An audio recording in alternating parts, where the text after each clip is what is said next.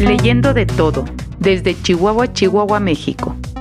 Mejorando nuestras vidas con el hábito de las buenas lecturas.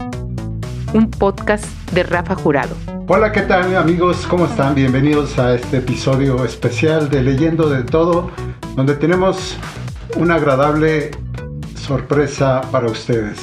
Se trata nada más y nada menos que del licenciado maestro Héctor Contreras López. ¿Qué tal Héctor? ¿Cómo estás? Bienvenido.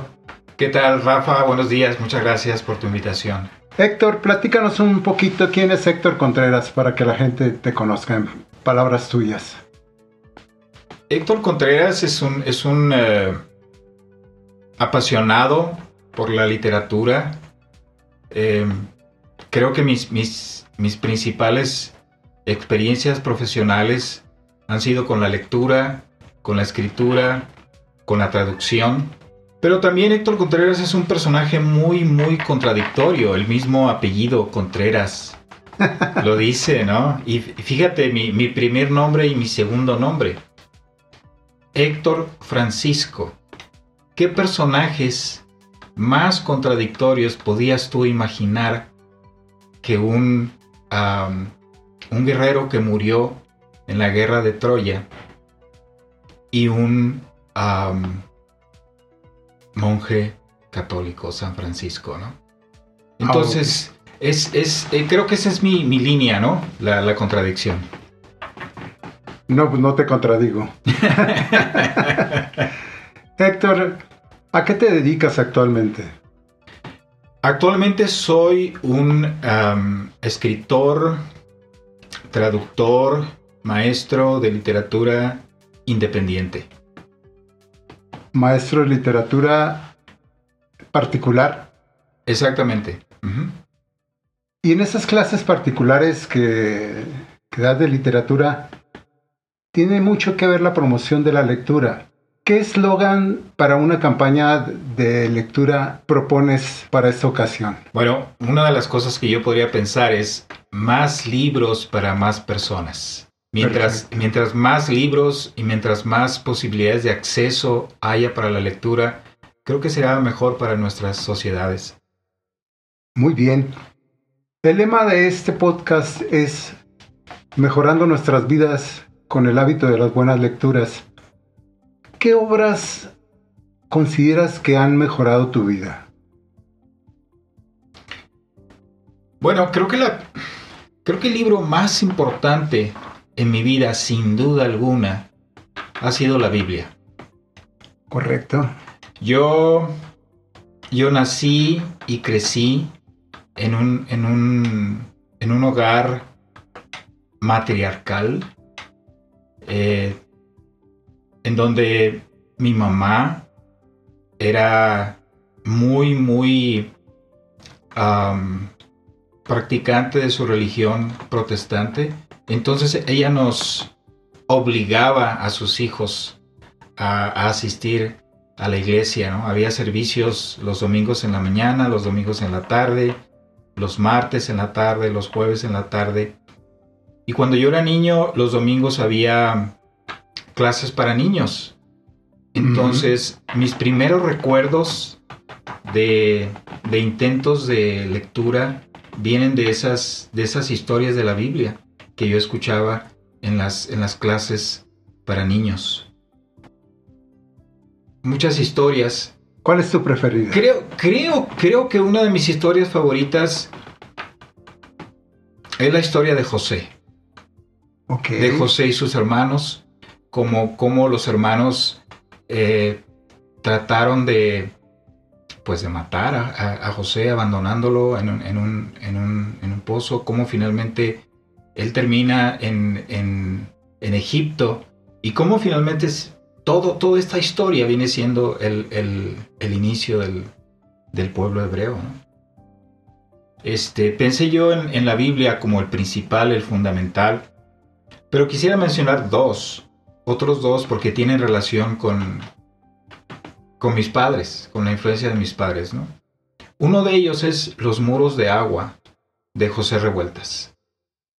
Muy bien. Es la primera novela de José Revueltas y es la novela donde, donde él ficcionaliza eh, dos, eh, dos, estancias que él, que él eh, tuvo en las Islas Marías. Este libro yo me lo encontré en, en, en la casa. Yo creo que mi papá lo llevó a la casa, mi papá lo leyó y lo dejó por ahí en la casa. Nunca me dijo nada, nunca me dijo, toma, traje este libro, este, te lo recomiendo. Nada, sencillamente lo dejó por ahí. Y yo me lo encontré y lo leí. Y, con esa lectura yo empecé una, una, relación con los libros de José Revueltas que continúa hasta ahora. ¿no? Considero a José Revueltas uno de los grandes escritores mm, mexicanos que uno, que uno debería seguir. ¿no? La otra influencia que también considero muy importante se debe a mi mamá. Mi mamá trabajó como secretaria en la, en la cervecería Cruz Blanca, más o menos como de 1946 a 1956. Y una cosa que le gustaba hacer a ella es le gustaba transcribir a máquina algunos de los poemas que ella encontraba en revistas o periódicos. Y en alguna ocasión en la casa yo descubrí esa carpeta donde ella había acumulado poemas escritos a máquina. Y el interés de ella había sido en poemas de Sor Juana Inés de la Cruz. Ah, así, fue, así fue como llegué yo a, la poesía de, Sor Juana Inés de la Cruz y desde un principio me deslumbró, me, me, fascinó y, y me ha acompañado desde entonces. Perfecto. Eh, ¿Te leían cuentos de pequeño, Héctor? Eh, mi mamá tenía mucho interés en que sus hijos se desarrollaran intelectualmente.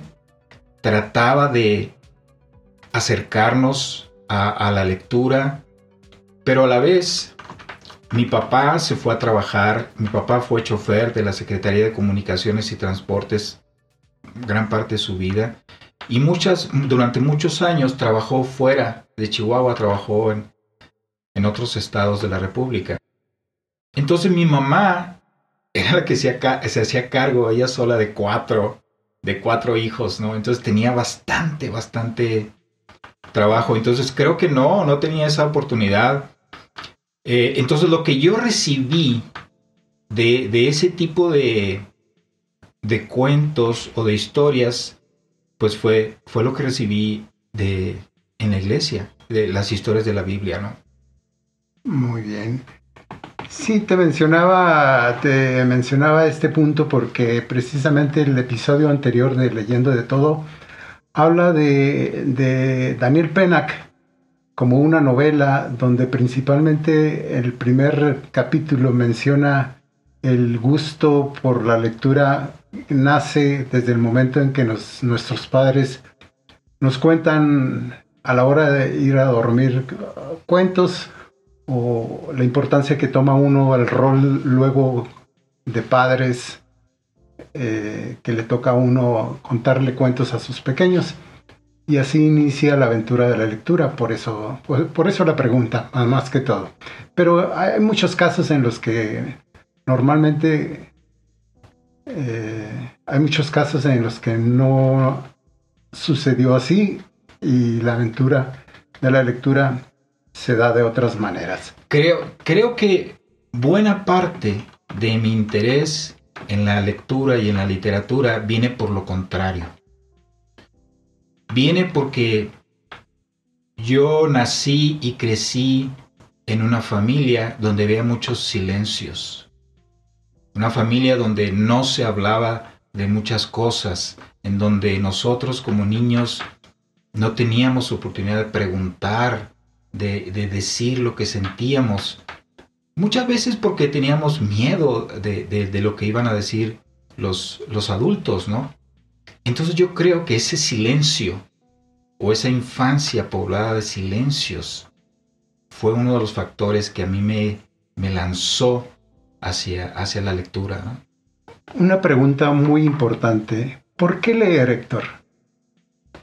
Yo creo que hay muchas razones. Yo creo que los, los, los seres humanos en general tenemos una relación, en principio con la lectura, pero en general con el arte, muy diversa. Yo creo que leemos por muchas, por muchas razones. Lo que yo puedo decir a partir de mi experiencia, para mí la lectura es un es una forma de sentirme acompañado.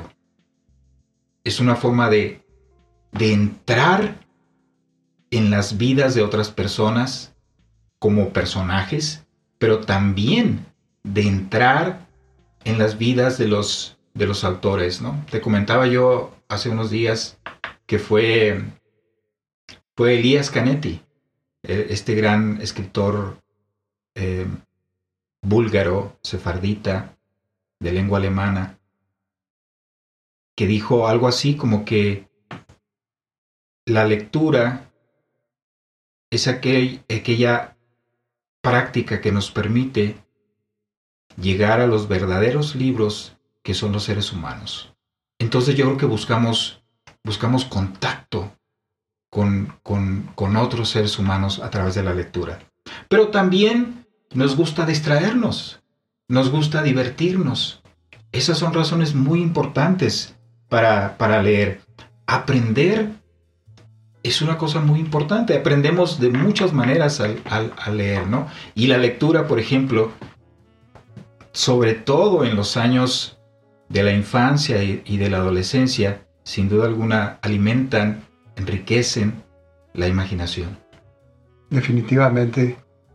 Definitivamente, Héctor, y creo que hay muchas razones por las que hay que leer, pero también tenemos, como mencionaba Daniel Pena, que insisto, en los derechos del lector. Y uno de los derechos es a no leer. ¿Qué opinas? estoy de acuerdo, estoy de acuerdo. Creo que uno de los grandes problemas que tenemos en nuestros sistemas educativos es que creo que muchas veces como, como maestros, como educadores, sentimos que obligar a los estudiantes a leer es un buen, es un buen método, ¿no? Yo estoy en contra de, ese, de ese método. Yo creo en las opciones y recuerdo un, algo que nos sucedió a ti y a mí, porque entre paréntesis, Rafa y yo nos conocimos en el otoño de 1972, cuando, cuando entramos un poco, cuando entramos a, a, primero de secundaria en la Federal 1. No sé si tú recuerdas las experiencias de lectura que tuvimos ahí. Una de las cosas que nos sucedió es que había una, una pequeña biblioteca. Entonces teníamos un tiempo de lectura y nos llevaban a ese lugar y nos decían, me recuerdo que, no recuerdo el maestro o la maestra, pero nos decían, a ver, busquen un libro que les guste de estos que están aquí y pónganse a leer. Ustedes búsquenlos, elíjanlo. Eso, eso me gusta a mí, ¿no? Eh, la opción. necesitamos opciones. Y una de esas opciones es, es no leer, definitivamente, ¿no? Claro. Héctor, ¿qué te gusta leer, papel o digital? Mi corazón está con el papel. Muy bien. Si tengo, si tengo la opción, si puedo, siempre elijo primero papel. No, no he encontrado en, en las posibilidades digitales una relación tan cálida, tan presente, tan suave como la que encuentro con, con los libros de papel. No lo he encontrado, esa ha sido mi experiencia. Sin embargo, sin embargo, yo creo que debemos añadir que el, que el libro digital tiene sus ventajas también. Por supuesto.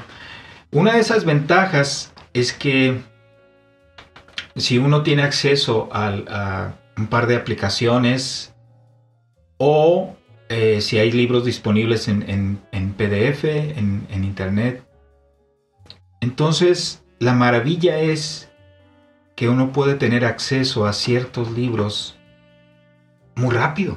Entonces, en, muy poco tiempo, yo tengo acceso a ese libro. Eso por un lado. Por otro lado, una cosa que yo he descubierto en mí mismo es que cuando uno va a comprar un, cuando uno tiene una aplicación de las que venden libros digitales, esa aplicación te deja leer un avance del libro. Entonces, para mí, eso ha sido muy padre, porque yo puedo decidir si quiero comprar un libro o no. Entonces muchas veces entro a esas aplicaciones, busco los libros, leo las primeras páginas y después lo compro o no lo compro en papel. Entonces, ahí lo que tenemos ya es algo híbrido. Es decir, un lector que tiene acceso a los formatos digitales y que descubre un uso para los formatos digitales, pero que prefiere los formatos de, papel, ¿no? Entonces, estoy seguro que, que, muchos, muchos lectores han encontrado buenas opciones eh, con, el libro digital, aunque el libro digital no sea la opción, eh, la primera opción para nuestra generación, que nosotros somos una, una generación pre-digital, que, hemos, que estamos aprendiendo cómo usar todos estos eh, aparatos a gritos y a sombrerazos. ¿Qué género escribes, Héctor? Principalmente poesía. Muy bien. Eh, desde, creo que mis primeros, mis primeros intentos fueron cuando estaba yo en la preparatoria. Eh, tenía yo un cuadernito donde escribía algunos poemas que eran, que eran como imitaciones, imitaciones de, de Rubén Darío, de Antonio Machado, que eran los, los poetas que yo conocía. Eh, esos fueron mis, mis inicios, pero tengo este recuerdo muy, muy, muy vivo, ¿no? De llevar este cuadernito, de, escribir mis poemas y de esconderlo. De mis, de, nadie sabía que yo lo tenía, ¿no? Me daba vergüenza de que si en la escuela iban a descubrir un, un librito en el que yo estaba escribiendo poesía, se iban a burlar de mí. Te sentías expuesto. Exactamente, ¿no? Entonces nunca nadie supo que, yo, que yo escribía, ¿no? Era, era, un, era mi secreto.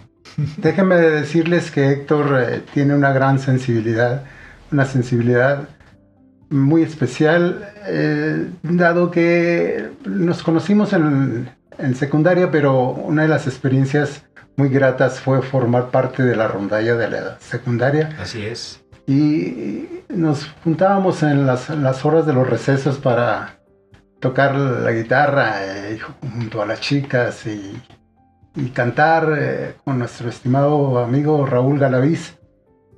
De ahí la sensibilidad que se dio y se da una continuidad con la poesía. ¿Qué libros has publicado, Héctor? Hasta ahora he publicado dos libros de, poesía con lo que el, el, que entonces era el Ichicult, el primero fue Memoria de la Piedra de 2006 y el segundo fue ah, El Árbol de la Aurora de 2011. ¿Qué perfil de lector buscas, Héctor? Creo que no pienso, por lo menos conscientemente no pienso en, el perfil de un, de un lector. Ahora, tu, tu, tu pregunta me ha hecho pensar en que probablemente hay algunos mecanismos inconscientes que nos, que nos, hace, ah, que nos hacen pensar en cierto tipo de lectores. Un ejemplo es, por ejemplo, cuando yo, yo empecé a escribir poesía en inglés.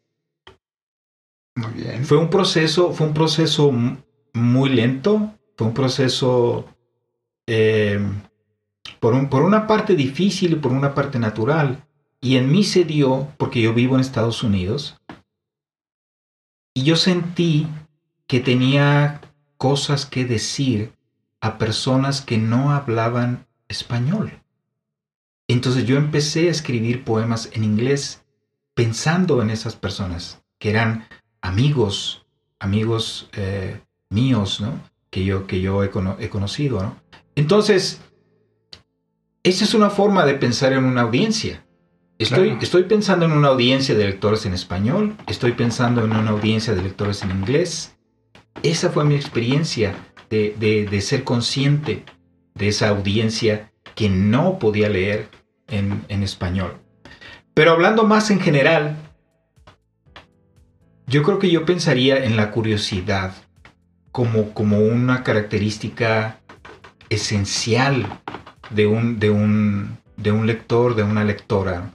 Alguien que quiere descubrir, alguien que quiere experimentar, alguien que quiere a través, a través de las historias, a través del lenguaje, descubrir más cosas sobre, sobre nuestra vida, sobre nuestro universo. Muy bien, Héctor. Has mencionado que vives en Estados Unidos y, es allá donde normalmente da las clases de español, ¿no? ¿No es así? Así es, ahora, en, digamos en los últimos años, así es. Eh, clases de español. Y a esas personas, a esos alumnos que les das clases, ¿qué lecturas les recomiendas para que se adentren en el gusto por la lectura? Bueno, estas, estas clases eh, privadas que yo doy son normalmente a, a, personas, eh, un individuo o dos individuos, y tengo un grupo de, de cinco personas. Lo esencial para mí, la pregunta esencial para mí es hacia ellos, es qué les interesa, qué temas les interesan, qué géneros les interesan, qué qué geografías les interesan. Y a partir de esos intereses, entonces yo propongo lecturas. Entonces, esto ha funcionado muy, muy bien. Por ejemplo, tengo dos estudiantas que son muy buenas lectoras de literatura policíaca en inglés. Muy bien. Entonces, conversando con ellas, yo les dije, entonces, ¿por qué no leemos literatura policíaca en español. Entonces, ahorita estamos leyendo las novelas policíacas de Paco Ignacio Taibo. Ah, pero excelente. Empezamos a leer el ciclo de Héctor Velasco Arán, el, el detective creado por Paco Ignacio Taibo.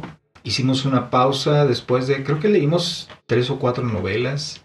Y ahora estamos leyendo eh, dos novelas que Paco Ignacio Taibo escribió con un personaje femenino, una, una periodista investigadora que se llama Olga Lavanderos. Ese es un ejemplo de, cómo trato yo de, por un lado, de, promover la lectura, pero por otro lado, a través de, los, intereses, de las pasiones de mis estudiantes. Otros, otros dos ejemplos que, puedo poner.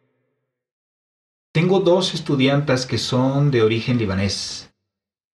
Entonces, yo, yo me he interesado en, los escritores hispanoamericanos de, de, origen libanés y hemos explorado aspectos de esta, de esta, de esta literatura con ellas.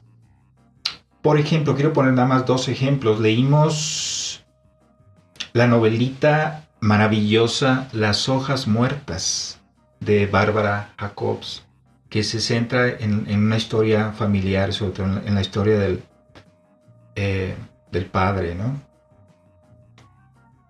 Y en, el, y en el, un, un librito que estamos pensando leer próximamente es el cuaderno de Chihuahua de una escritora chihuahuense, Janet Clarion, que es un texto autobiográfico de su, familia libanesa.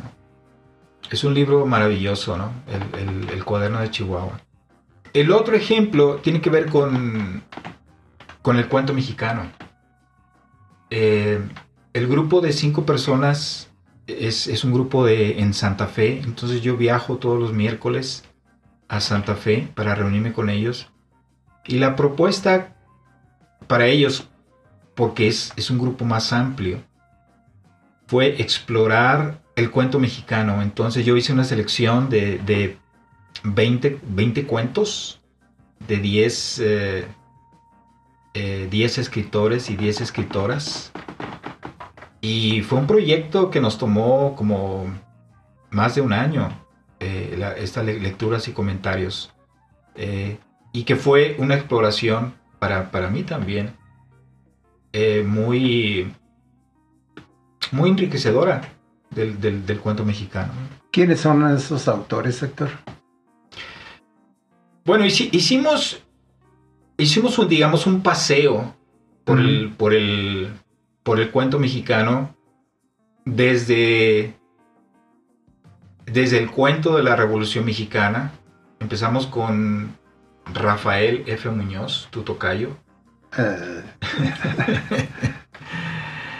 Ah, escritor chihuahuense. Escritor chihuahuense también. Ah, y fuimos explorando el cuento a través de, del, siglo XX, podemos decir. Entonces empezamos con Rafael F. Muñoz